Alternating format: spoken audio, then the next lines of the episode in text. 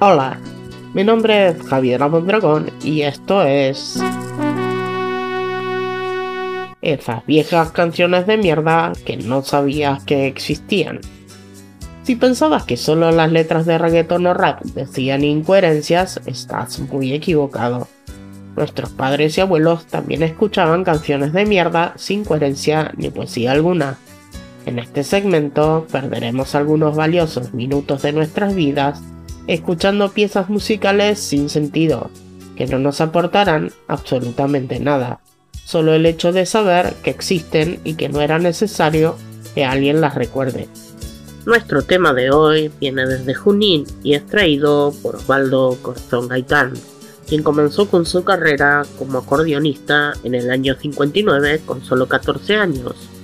Pasó por varias agrupaciones, inclusive tangueras, hasta que en 1975 formó la suya propia con un grupo de muchachos que recién comenzaban, y se produjo y financió su primer LP, ya que seguramente si esperaba que la disquera lo haga nunca hubiera sucedido.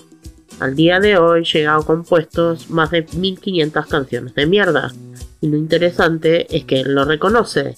Recientemente en un diario declaró, escribo canciones que pueden parecer livianas o bizarras, pero también las hago con el corazón. Claramente tiene un enorme y curse corazón. Según él, su forma para componer se basa en hermanar la alegría con el ritmo y los dichos populares, lo que no es una tarea fácil. No sabemos si es fácil o no, pero sí que no le estaría saliendo. En la actualidad está en actividad y componiendo una canción al COVID-19. Hoy vamos a escuchar un tema de los 80 titulado Tu vincha chetita.